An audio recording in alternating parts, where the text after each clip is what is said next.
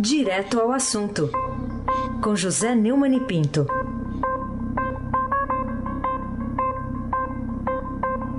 Oi, Neumani, bom dia. Bom dia, Heisen Abaki, o craque. Campeão mesmo, hein? Agora não fica dizendo aí, tá orando, campeão, parabéns. Você é um profeta, parabéns você falou isso em janeiro. César Saqueto. É. é, pois é. E, e parabéns pro Robson Morelli.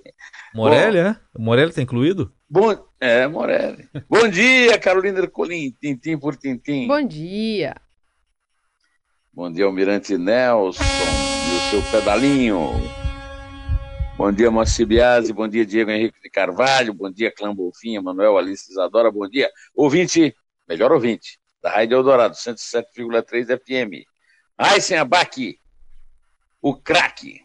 Vamos Antes de você ah, falar qualquer coisa, diga. Antes de você falar qualquer coisa, eu queria registrar é, a minha é, emoção de acompanhar, acompanhei aqui através da Teboto Siqueira, a chegada da sonda Insight da NASA em Marte e o meu luto pela morte de Bernardo Bertolucci aos 77 Sim. anos, um dos diretores que eu mais admiro pela beleza do seu cinema. Sim. Aí, mas eu estou de luto também por outro motivo mais próximo. Diga lá qual é. Vamos lá. Imagino que seja esse aumento assinado ontem pelo presidente Michel Temer, sancionando projeto aprovado pelo Senado, que já tinha passado pela Câmara, aumento de 16,38% nos salários dos ministros do Supremo Tribunal Federal. E aí, Neumann? É um aumento que produzirá uma cascata. É, a, pior coisa desse aumento é, é a tentativa de argumentar que não vai ter despesa nenhuma, porque os, os ministros do Supremo vão remanejar para ter o aumento a verba da TV Justiça e não sei o quê. Quer dizer, é, eles aproveitam e, e, matam vários coelhos numa cajadada só. Tirando a verba da TV Justiça, eles limitam o acesso que o cidadão tem ao Supremo. É de um cinismo atroz. Eu nunca vi nada parecido na minha vida, aos meus 67 anos de idade, meus 52 anos de jornalismo. Nunca vi nada tão cínico, tão canalha, tão fora de qualquer é, regra de ética, de moral, de bons costumes, como o acordo sujo, o acordo sórdido, cínico entre o Supremo, a Câmara, o Senado e o presidente Michel Temer. Michel Temer é o mais impopular presidente da história e não está nem aí, está acabando o governo dele. Então, o que é que ele fez? Ele ah, sancionou o projeto, apesar do apelo do presidente eleito o Jair Bolsonaro, que sabe que isso prejudica completamente a iniciativa de tentar manter as contas públicas minimamente em ordem. Então, é, o, o Temer sai do governo com, com um, uma expressão chula que eu não vou usar, mas eu vou dizer assim: ó, que se dane, que se dane o país, que se dane o novo governo, que se dane o contribuinte, que se dane o cidadão. E isso, isso aí ele é auxiliado, ele é acolitado por um, pelo pior Supremo Tribunal Federal da história. É, você, quando você é, acompanha o, a atuação dessa gente, Luiz, é, Luiz Fux, o vice-presidente, o presidente Toffoli, o ex-presidente Ricardo Lewandowski, todos de olho no próprio aumento, e, e, que se danem 12 milhões de trabalhadores desempregados, que se dane a economia, a nação, o país, que se dane. Pelo amor de Deus, é difícil suportar uma notícia como essa, Carolina Ercolim, tintim por tintim.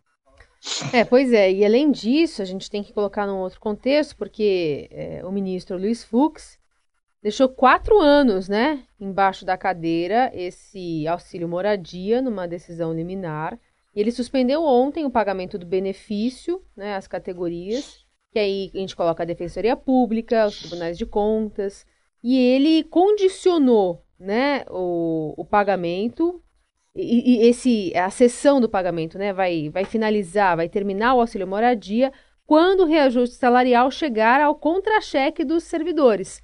Então, enquanto não tiver lá destacado, ah, realmente o, o aumento caiu ali, é, o auxílio moradia não sai do contra-cheque, viu, Neumann?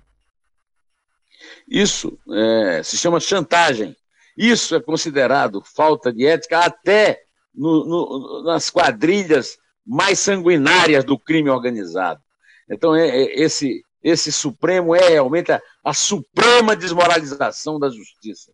O cara fez um acordo que, e é, é como se é, nós estamos sequestrados.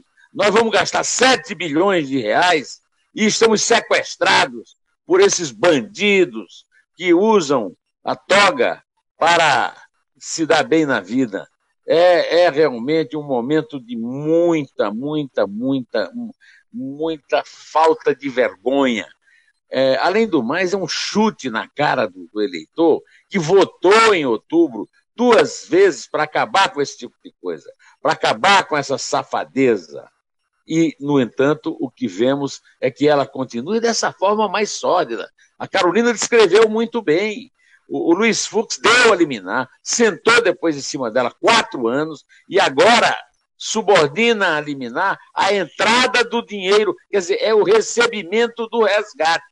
Eu só entrego o refém, que é o, o auxílio moradia do juiz, que é uma, ninharia comparada com os gastos do reajuste, se vocês me derem o dinheiro que eu estou exigindo. Vai sem abaque, o craque. Bom, outro assunto aqui para a gente tratar, Neumann, um, tem um auxílio aí, né, que o Senado paga para que os senadores possam fazer a sua mudança lá para Brasília. Agora, como é que é isso? Gente que foi reeleita precisa se mudar para Brasília também? Pois é, se mudar para si mesmo. Não, mas você não disse tudo. É, é, é, é o dobro. É o dobro. Ele né? recebe para sair de casa e recebe para entrar na mesma casa. Isso. Então é o, o, auxílio de 64 mil reais passa a ser de 128 para os oito que foram reeleitos. Quer dizer, isso é uma cinte. Agora é uma cinte que está em completo acordo com a nova ordem brasileira, que é determinada por esses camaradas que fazem a lei, que executam e que é, é, julgam. É aquilo que o Machado de Assis já descrevia é, na sua famosa crônica, entre o, Brasil real, que trabalha, que se sacrifica, que é honesto, e o Brasil oficial, esse Estado imenso que pega o, o, a poupança do cidadão e joga no próprio bolso, então no lixo. Olha, é realmente uma coisa, no mínimo, coerente, essa dos senadores.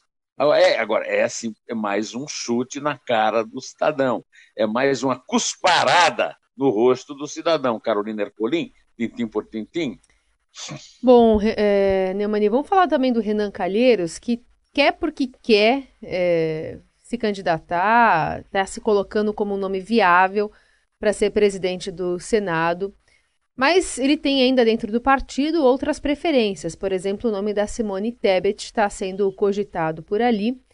É, dentre outros concorrentes ali nessa corrida lá no Senado, a gente tem, por exemplo, o Tasso Gereissati, ele que é aí do PSDB. O PS está querendo emplacar o Luciano Bivar, né, como um nome do partido. Como é que está essa corrida por ali e essa ambição do Renan de querer ainda liderar o Senado lá no Congresso Nacional? É mais uma atitude coerente com esse chute na canela de todo contribuinte e de todo cidadão. Renan Calheiros foi eleito lá no estado dele, de Alagoas, e tudo o que se pode desejar no Brasil é que ele fique limitado aos limites do seu estado, onde, aliás, o filho dele, que tem o mesmo nome dele, e que, para minha desgraça, é o nome de um dos meus mais é, queridos, mais uh, amados e lidos autores, Ernest Renan, o francês que escreveu a série maravilhosa sobre as origens do cristianismo, e do qual eu, eu não esqueço, principalmente, a biografia de Saulo de Tarso, de São Paulo, que é o patrono desta cidade. Então, esse Renan Calheiros, um pistoleiro de origem lá de Murici, da guerra que eu falo aqui dos Omena com Calheiros, agora quer simplesmente voltar a ser presidente do Senado para impor ah, as regras da velha política a qual ele está acostumado, da velha barganha, da troca de partido, da troca de fidelidade, da traição dentro do Senado. Não vejo, assim, com grande alegria, nenhum dos nomes talvez a Simone Tebet, é, o Tasso Gereissati, depois que ele tentou apoiar o Ciro Gomes por baixo do pano, devia também ficar lá no Ceará cuidando de ajudar o governador Camilo Santana, né, do PT, que é o que lhe cabe agora depois da derrota fragorosa do Ciro. Mas o que eu acho mais grave é o Renan.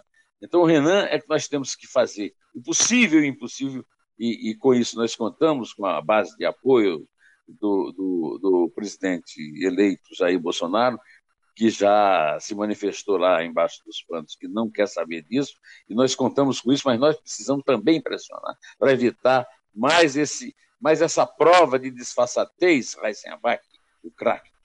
O Neumann, outra, outro, já que a gente está falando de muitos gastos aí, vamos falar de um que está chamando atenção também e está publicado na edição de hoje do Estadão, e são dados do IPEA, que mostram que entre setembro de 2017 e agosto de 2018, o gasto dos estados com aposentados, ou seja, com os inativos, é, é, subiu 7,5%. Quer dizer, em um ano, o gasto com inativos nos estados subiu 7,5%. 3,5%. Os estados, pelo visto, não estão passando por ajustes, né, Neumann? Os estados estão simplesmente falidos e, no entanto, são obrigados a pagar um reajuste desse. Né? Esse, esse, esse dado que está no alto, como você diz, no alto, gasto com inativo nos estados sobe 7,5% em um ano, no alto da primeira página do Estadão, essa notícia é um alerta. Primeiro, sobre a urgência de uma reforma previdenciária. A Previdência pode quebrar o Brasil e daqui a três, quatro anos não haver dinheiro nem para pagar os aposentados. É, vamos acabar com essa lorota de não existe déficit de Previdência, existe sim e é insuportável. A outra coisa é que não há reforma de Previdência que passe, se ela não passar por, essa, por esse tipo de coisa, os inativos do serviço público. Isso não quer dizer que quem já é beneficiado vai perder, não todo mundo que já é beneficiado é, continuará recebendo, o que continuará por algum tempo a é, pressionar esses gastos, como aconteceu agora com essa notícia. O que nós queremos é que no futuro os privilégios sejam acabados. E eu acho que a reforma previdenciária mais justa é aquela que fizer uma alíquota só, um prêmio só para todos, servidores públicos e trabalhadores privados, sem privilégio é, olha, os militares precisam de, de receber uma aposentadoria especial, os juízes, os procuradores, nada disso. Todos os cidadãos são iguais perante a lei e só assim será salva a previdência para todos, inclusive para os que estão recebendo, inclusive esses privilegiados, que podem muito bem chegar numa situação em que não recebem mais o, o, os seus proventos. Carolina Ercolim, tintim por tintim, Neumani, a força-tarefa da Operação Lava Jato em São Paulo denunciou o ex-presidente Lula por lavagem de dinheiro. A acusação formal levada à Justiça Federal aponta que, usufruindo de seu prestígio internacional, Lula influiu em decisões do presidente da Guiné Equatorial, eh, Teodoro Obiang, que resultaram em ampliação nos negócios do grupo brasileiro ARG no país africano e, segundo a Procuradoria da República, em troca, o ex-presidente recebeu um milhão de reais dissimulados na forma de uma doação da empresa ao Instituto Lula. A defesa do petista classifica é... essa acusação como absurda, Neumann, mas de qualquer forma é a primeira é, denúncia, denúncia da, do Ministério Público aqui de São Paulo, né, da Operação Lava Jato aqui de São Paulo. É, essa denúncia mostra que está muito longe de acabar a, a cornucópia, a, a, revelação sobre a cornucópia do Lula. Né? O Lula é, está se consagrando como um ladrão histórico. Né? E essa, esse truque de receber a doação no Instituto é, em troca é, de um auxílio lá na Guiné Equatorial expõe também uma dúvida sobre a ação policial que apreendeu joias, relógios e dinheiro vivo é, num avião é, que vinha sendo ocupado pelo filho do Teodoro Biang, o, o chamado Teodorim.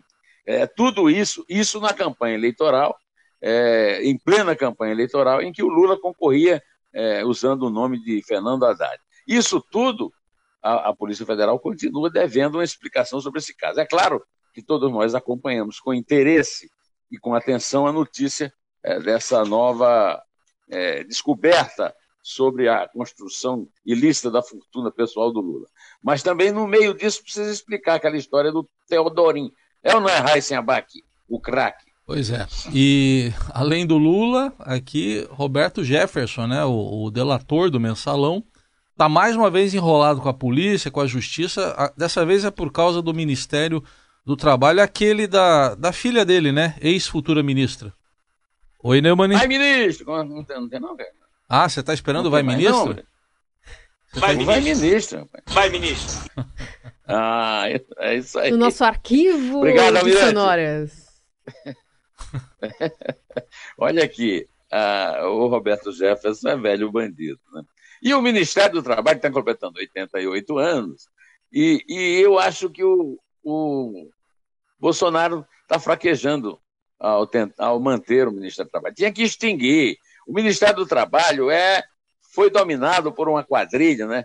Você viu aqui que o, o, o Roberto Jefferson e mais 19, entre os quais o ex-ministro Elton Moura, estão é, sendo.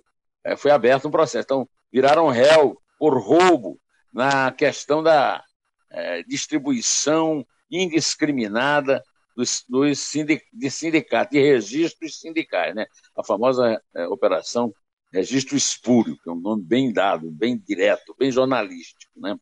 Então, é, o, essa notícia criminal, essa notícia judicial, é, deveria ajudar a refortalecer a decisão de acabar com o Ministério do Trabalho. O Ministério do Trabalho só serve para isso. O Ministério do Trabalho, como lembra Almir Passanotto, não é responsável por dar emprego a nenhum trabalhador comum. Ele, ele emprega os políticos e os apaniguados de políticos no próprio Ministério do Trabalho e distribui dinheiro nosso a mancheias para sindicalistas que conseguem o, o, registrar as suas organizações sindicais e as suas centrais sindicais é, é no, nesse, nesse antro que virou o Ministério do Trabalho. O Ministério do Trabalho, eu insisto, é a, uma obra do fascismo de Mussolini. A Carta del Lavoro foi imitada, traduzida e imitada na ditadura de Vargas, no Estado Novo, e resultou em coisas como a nossa estrutura sindical e o Ministério do Trabalho. Fogo neles, fogo nesse Ministério do Trabalho. É um jeito de queimar os ratos que estão nos explorando e nos roubando lá dentro. Carolina Ercolim, tintim por tintim. Enquanto isso, o dono da empreiteira OAS, o César de Araújo Mata Pires Filho, se entregou à Polícia Federal lá em Curitiba na virada de domingo para segunda, né, Neumani?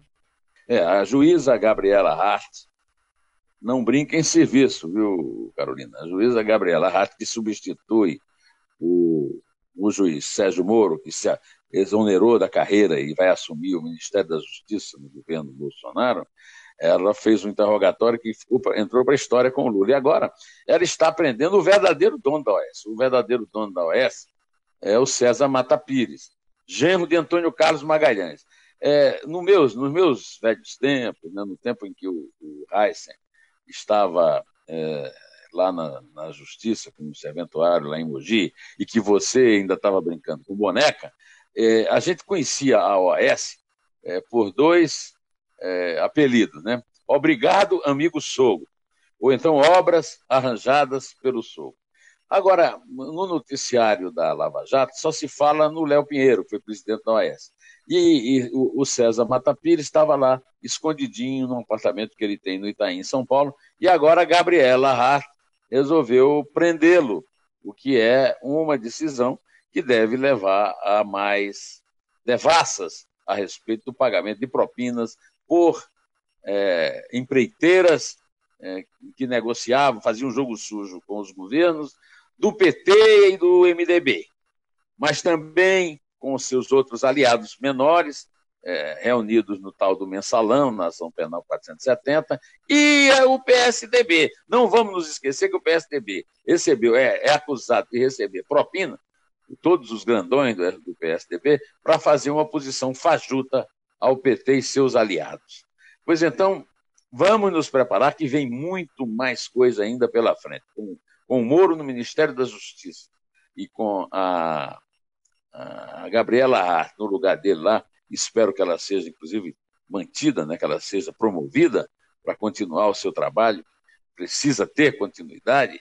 Espero que o Tribunal Regional Federal da Quarta Região tenha essa sensibilidade.